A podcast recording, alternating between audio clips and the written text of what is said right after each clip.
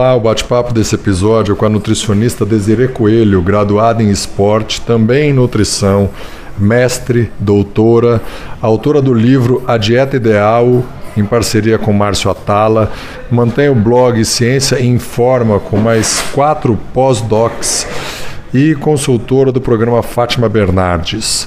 Ela bateu um papo com a gente de 16 minutos que vai valer cada segundo. Desfrute. Convidada de hoje, fera demais, Desiree Coelho.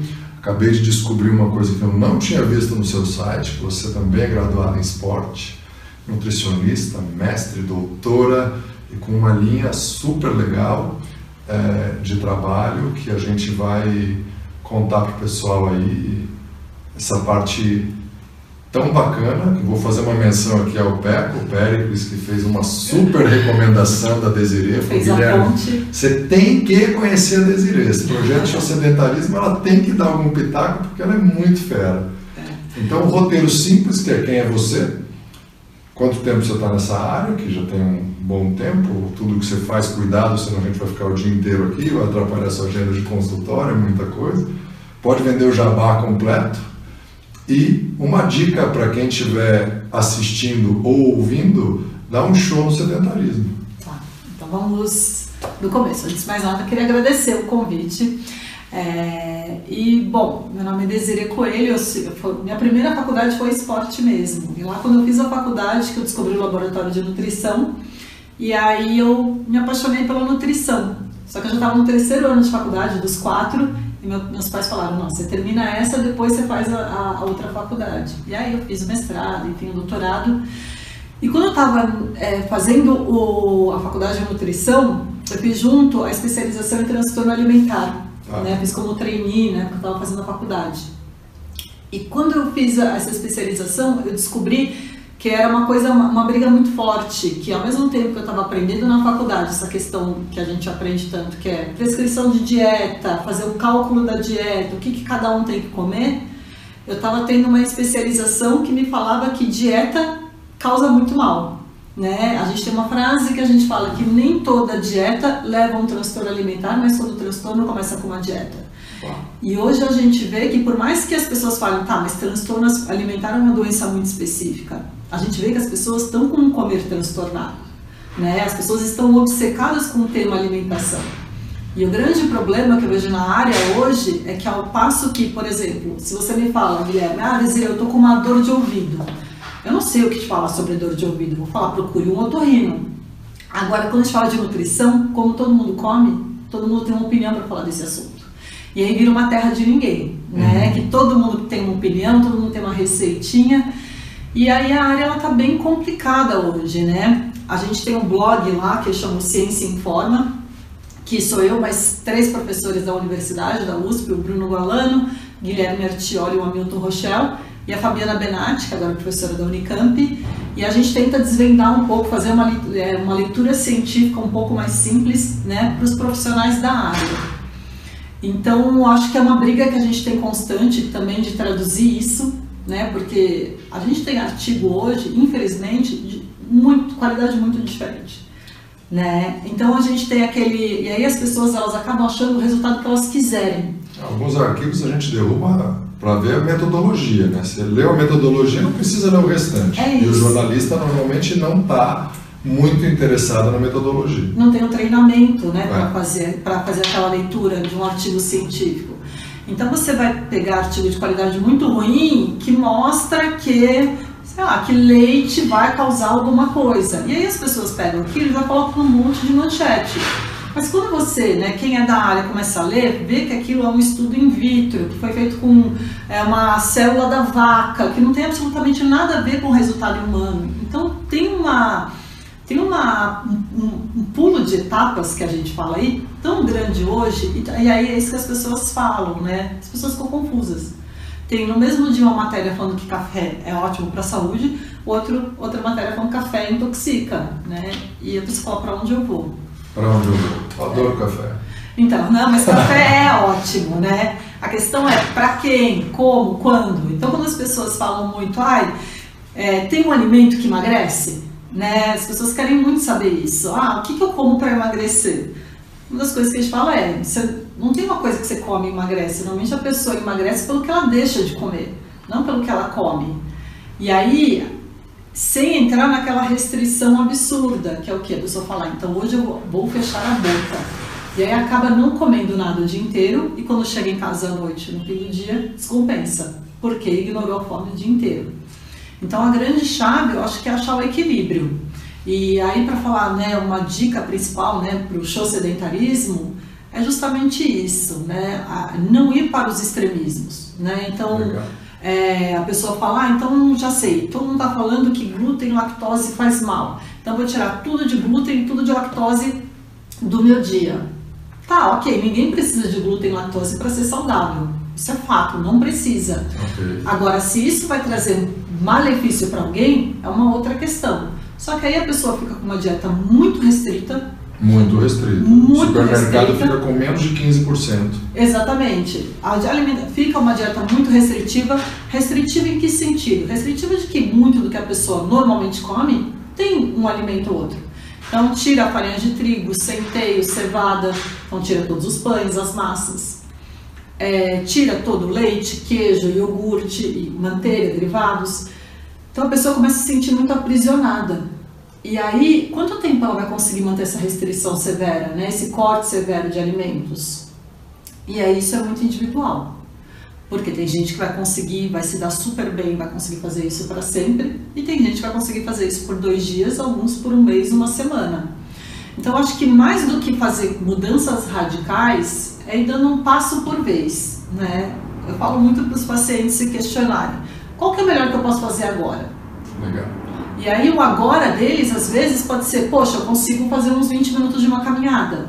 Ou às vezes ele pode, o melhor que ele pode fazer agora é tirar um cochilo de 10 minutos. Por quê? Porque dormiu muito mal. E se a pessoa dorme muito mal, ela não vai querer treinar, ela vai se alimentar, aumenta a fome no dia seguinte e diminui a saciedade. Sensacional essa dica. O que é. eu posso fazer? Como é que é a pergunta? Eu quero qual é o melhor que eu posso fazer agora? Qual é o melhor que eu posso fazer agora? É. Sensacional. É. Porque as pessoas às vezes falam, ah, Desiree, eu quero perder 20 quilos. Tá, e aí ela pensa aquilo num objetivo, como fala, nossa, 20 quilos, vai demorar muito. Aí eu falo, calma, pensa no agora, o que, que eu posso fazer agora? Né? E aí assim a pessoa vai lidando. E às vezes o agora da pessoa, o melhor que eu posso fazer agora é comer um chocolatinho. E tudo bem, né? Saboreia. Só toma cuidado também para não cair em ciladas, comprar quilos de barra, levar para casa, enfim.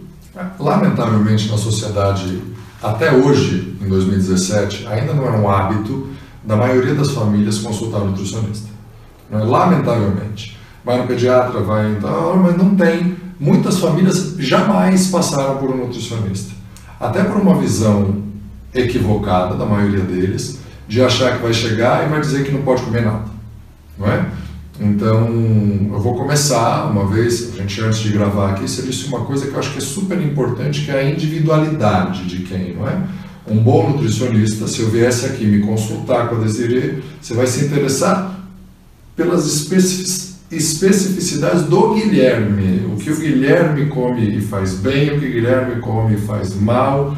20 quilos não é pegar quatro sacos de 5 quilos de arroz e tirar do corpo de uma vez, vai sair grãozinho por grãozinho e como programa esse caminho. É, procurar um profissional de nutrição, se permitir essa experiência, bons profissionais, porque tem profissional bom e ruim em todas as áreas, não é? é talvez seja a primeira barreira a ser quebrada.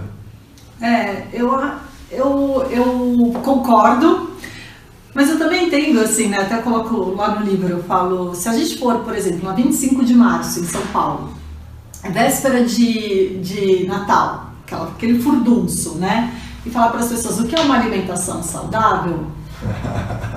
Todas elas sabem, as pessoas sabem a resposta. Então acho que é muito de, sabe, é, a, a, pessoa sabe o que ela tem que comer. E o meu trabalho hoje em dia, a maior parte do meu trabalho, é, é, é trabalhar essa questão do comportamento, é como ajudar essa pessoa a fazer essas escolhas, né? Porque, obviamente, todo mundo sabe que se a gente for comparar um, um, uma barrinha de cereal com uma fruta, a fruta tem suas qualidades ali que são muito superiores.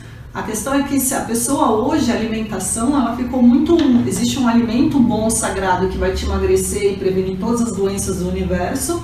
E existe um alimento ruim, que vai te deixar doente, obeso, gordo, e isso vai, você vai morrer.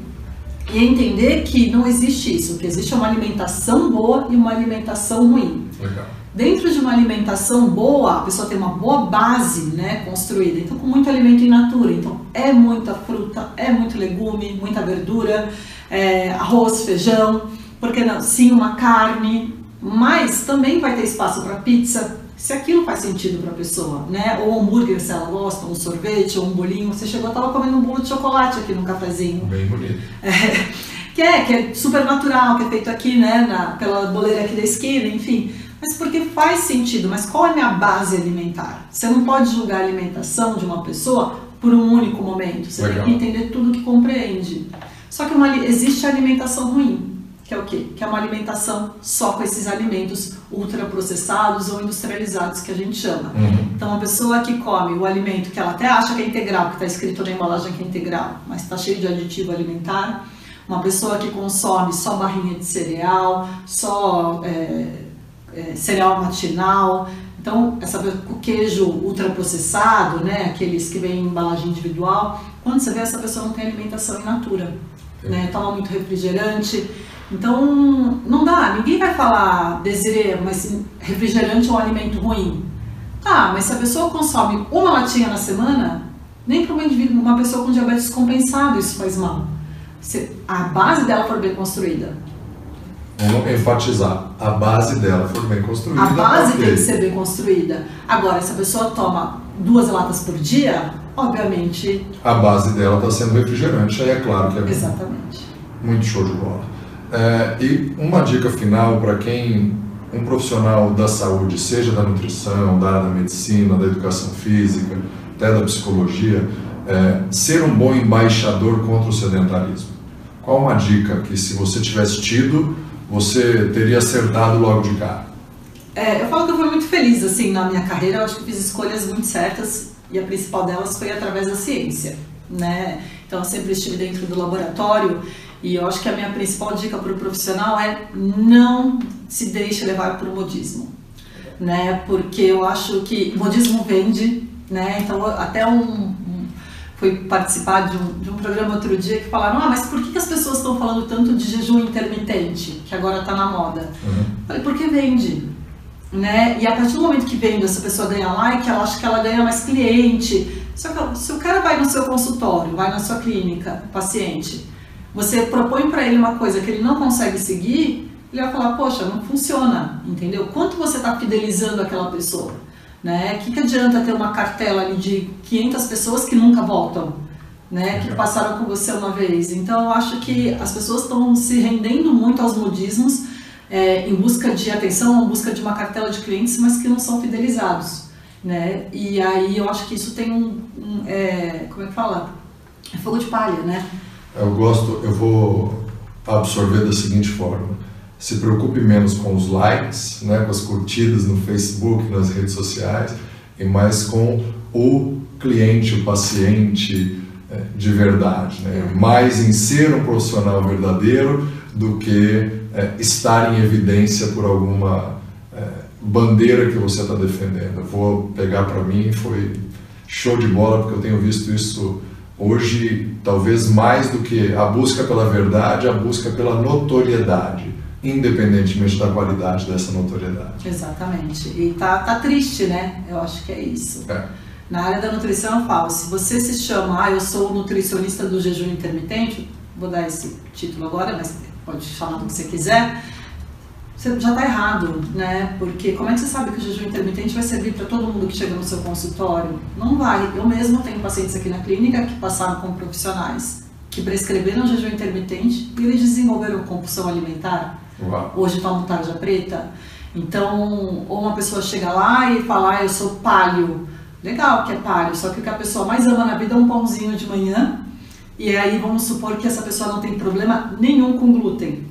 Ou seja, é 80% da população. Porque 80% não tem Não problema tem algum. problema. É, e aí você vai tirar tudo da pessoa. Então, acho que as pessoas estão perdendo um pouco um pouco o foco, a mão nisso, né? Então elas estão tão querendo tanto ter uma etiquetinha ali embaixo delas e acabam perdendo o indivíduo que está ali na frente. Não vamos colocar gasolina batizada no carro, porque ele vai engasgar, é. não é? Mas se for só de vez em quando e fizer um afago para a emoção, lembrar da sua avó, da sua mãe, não vai estragar o carro de uma vez se todo o restante for aditivo, for alimento bom e saudável. Poxa, é, a gente estava aqui um pouco antes de dar o play ali na gravação, eu já estava aprendendo um bocado aqui, né? Acho muito legal. Gosto muito, muito da nutrição, tenho uma admiração bacana pela profissão, sei quanto a minha depende da sua, né? Educação física. Estão interligadas, né? Completamente. Se não comer direito, não tem jeito, não é? Muito legal. Bem, primeira pontinha aí, gente. A Desiree, se a gente quisesse, daria para fazer uma série de horas e horas e horas com tudo que ela faz, o que ela sabe. Mas primeira dica aí para dar um show no sedentarismo, acho que está mais do que legal, super agradecido. Eu que agradeço. E tem mais de uma dica aí para as pessoas que é, ouvem, consomem desse conteúdo, é, começar a mudar. É, eu acho que é dar o primeiro passo, né? É, não, é entender que para é parecido, né? As pessoas falam, ah, é igual alcoólatras anônimos, né? Ah, tem que. É um passo de cada vez mesmo. Então, às vezes, a pessoa fica pensando em tudo que ela tem que fazer, ela começa a ficar nervosa, ansiosa, falando, é muita coisa que eu tenho que mudar. Não precisa pensar no tudo. Pensa ali no curto prazo, e aí quando vê o resultado ele vai aparecendo. O que eu posso fazer de melhor agora? Adorei isso. que bom, feliz. Muito bom. Show sedentarismo.